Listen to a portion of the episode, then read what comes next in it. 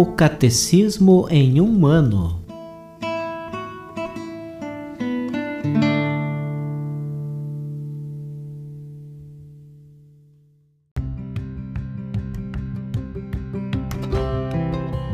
Olá, eu sou o Jefferson, seminarista na Diocese de Ponta Grossa, Paraná. Você está ouvindo o podcast O Catecismo em um ano Vamos ler todo o Catecismo da Igreja Católica ao longo de 365 dias. Estamos usando a tradução em português, apresentada pela CNBB em 2013, baseada na edição típica em latim. Baixe o plano de leitura que você pode encontrar na bio do Instagram, arroba o Catecismo em um ano, ou na descrição desse podcast.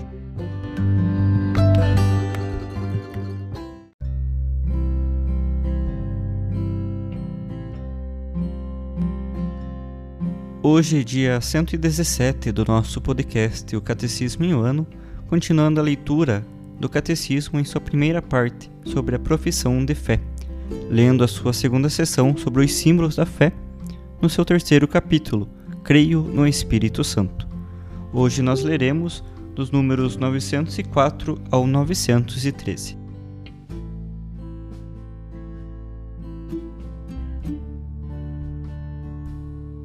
Sua participação no munus profético de Cristo. Cristo exerce seu munus profético não somente por meio de, da hierarquia, mas também por meio dos leigos, fazendo deles testemunhas e os provendo do sentido da fé e da graça da palavra. Ensinar alguém para levá-lo à fé é a tarefa de cada pregador e até de cada crente. Os leigos exercem sua missão profética também pela evangelização isto é, o anúncio de Cristo feito pelo testemunho da vida e pela palavra. Nos leigos, esta evangelização adquire características específicas e eficácia peculiar, pelo fato de se realizar nas condições comuns do século. Este apostolado não consiste apenas no testemunho da vida. O verdadeiro apóstolo procura as ocasiões para anunciar Cristo pela palavra, seja aos descrentes, seja aos fiéis. Os leigos que forem capazes e que se formarem para isto podem também dar sua colaboração na formação catequética, no ensino das ciências sagradas e atuar nos meios de comunicação social. De acordo com a ciência, a competência e o prestígio de que gozam, os leigos têm o direito e às vezes até o dever de manifestar aos pastores sagrados a própria opinião sobre aquilo que diz respeito ao bem da Igreja e ressalvando a integralidade da fé e dos costumes e o respeito para com os pastores, levando em conta a utilidade comum e a dignidade das pessoas darem a conhecer essa sua opinião também aos outros fiéis. Sua participação no munus régio de Cristo. Por sua obediência até a morte, Cristo comunicou a seus discípulos o dom da liberdade régia, para que vençam em si mesmos o reino do pecado, por meio de sua abnegação e vida santa. Aquele que submete seu próprio corpo e governa sua alma, sem se deixar submergir pelas paixões, é seu próprio Senhor, é dono de si mesmo. Pode ser chamado Rei, porque é capaz de reger sua própria pessoa, é livre e independente, e não se deixa aprisionar por uma escravidão culposa. Além disso, unindo suas forças, os leigos purifiquem as instituições e as condições do mundo, caso estas incitem ao pecado. Isso de tal modo que todas essas coisas se conformem com as normas da justiça, e em vez de é, a elas se oporem, antes favoreçam o exercício das virtudes. Agindo dessa forma, impregnarão de valor moral a cultura e as obras humanas.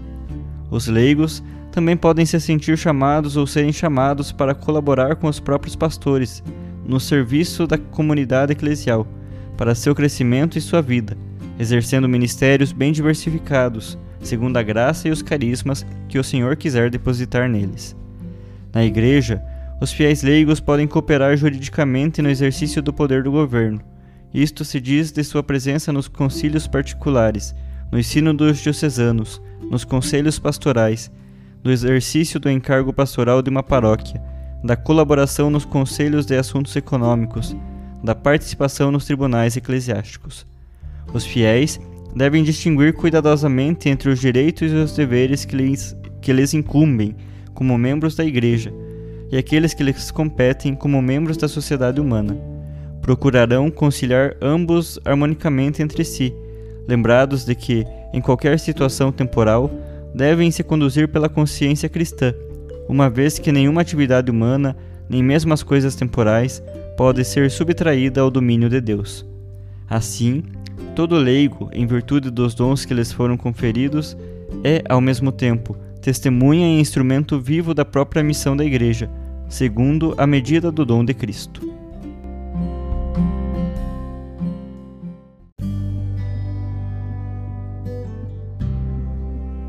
Na nossa leitura complementar de hoje, ouviremos um texto da Audiência Geral do Papa São João Paulo II, proferida no dia 9 de fevereiro de 1994, sobre a participação dos leigos no ofício real de Cristo.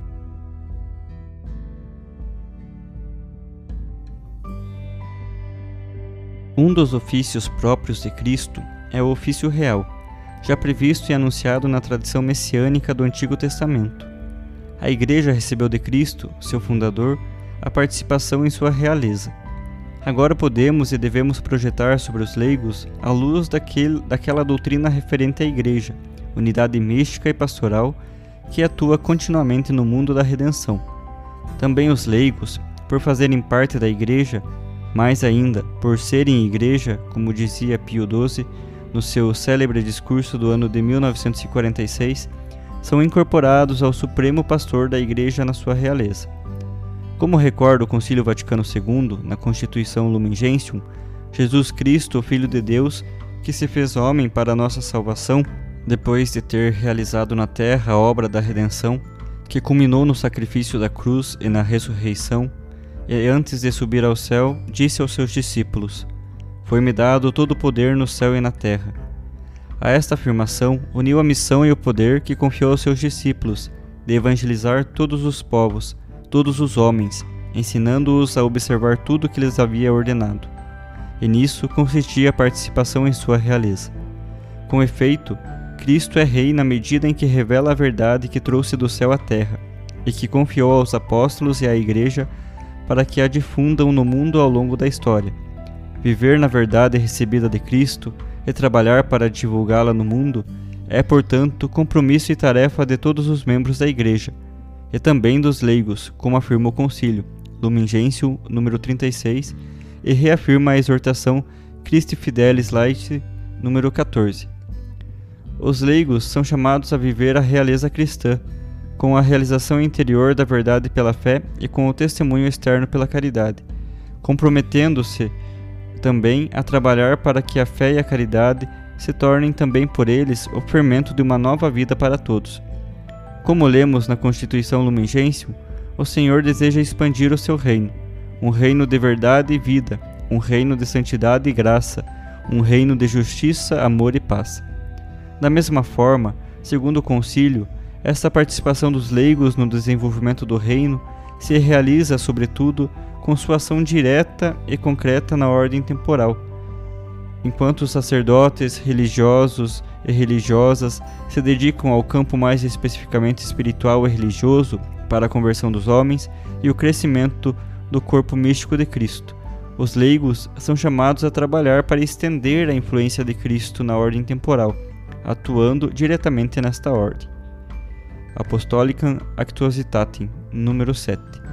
Isto implica que os leigos, como toda a igreja, tenham uma visão do mundo e, em particular, uma capacidade de apreciar as realidades humanas, que reconheça o seu valor positivo e, ao mesmo tempo, a sua dimensão religiosa.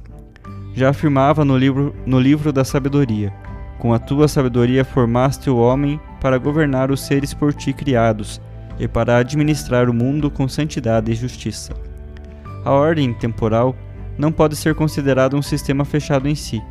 Esta concepção imanente e mundana, insustentável do ponto de vista filosófico, é inadmissível no cristianismo, que conhece através de São Paulo, que por sua vez reflete o pensamento de Jesus, a ordem e a finalidade da criação, como pano de fundo da própria vida da Igreja. Tudo é vosso, escreveu o apóstolo aos Coríntios, para evidenciar a nova dignidade e o novo poder do cristão. Mas logo acrescentou: Vós sois de Cristo, e Cristo é de Deus. Esse texto pode ser parafraseado, sem o trair, ao dizer que o destino de todo o universo está ligado a essa pertença. Esta visão do mundo, baseada na realeza de Cristo partilhada na Igreja, constitui o fundamento de uma autêntica teologia do laicato sobre o compromisso cristão dos leigos na ordem temporal. Como se lê na Constituição Lumen Gentium, os fiéis devem conhecer a natureza íntima de todas as criaturas, o seu valor e a sua ordem para a glória de Deus. Mesmo nas ocupações seculares, devem ajudar-se mutuamente para uma vida mais santa, de modo que o mundo seja impregnado do Espírito de Cristo e chegue mais eficazmente ao seu fim na justiça, na caridade e na paz. No cumprimento desse dever universal, o lugar mais proeminente pertence aos leigos. Por isso, com a sua competência em matéria profana e com a sua atividade elevada, a partir de dentro, pela graça de Cristo, contribuem eficazmente para que os bens criados, segundo o desígnio do Criador e a iluminação da Sua palavra, sejam promovidos através do trabalho humano, da tecnologia e da cultura civil em benefício de todos os homens e sem exceção, sejam mais convenientemente distribuídos entre eles e à sua maneira, e conduzam ao progresso universal na liberdade humana e cristã.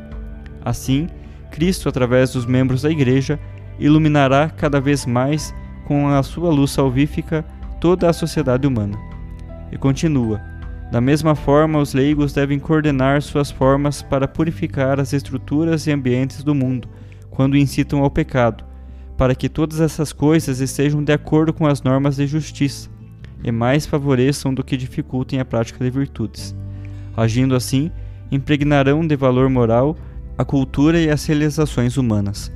Cada leigo deve ser diante do mundo uma testemunha da ressurreição e da vida do Senhor Jesus, e um sinal do Deus vivo. Todos juntos e cada um por si deve alimentar o mundo com frutos espirituais e difundir nele o espírito daqueles pobres, mansos e pacíficos, que o Senhor no Evangelho proclamou bem-aventurados. Em uma palavra, o que a alma é no corpo, assim devem ser os cristãos do mundo é um programa de iluminação e animação do mundo que remonta aos primórdios do cristianismo, como testemunha, por exemplo, a carta a Diaganeto. Este é, ainda hoje, o caminho régio que os cristãos, herdeiros, testemunhas e cooperadores do reino de Cristo.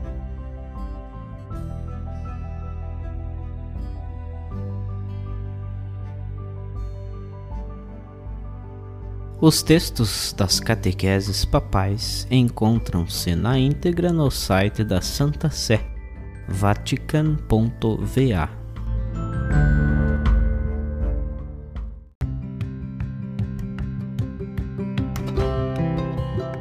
Você acaba de ouvir mais um episódio do podcast O Catecismo em um Ano Continue nesse bom propósito de aprofundar o conhecimento e a vivência da fé católica e procure participar da sua comunidade.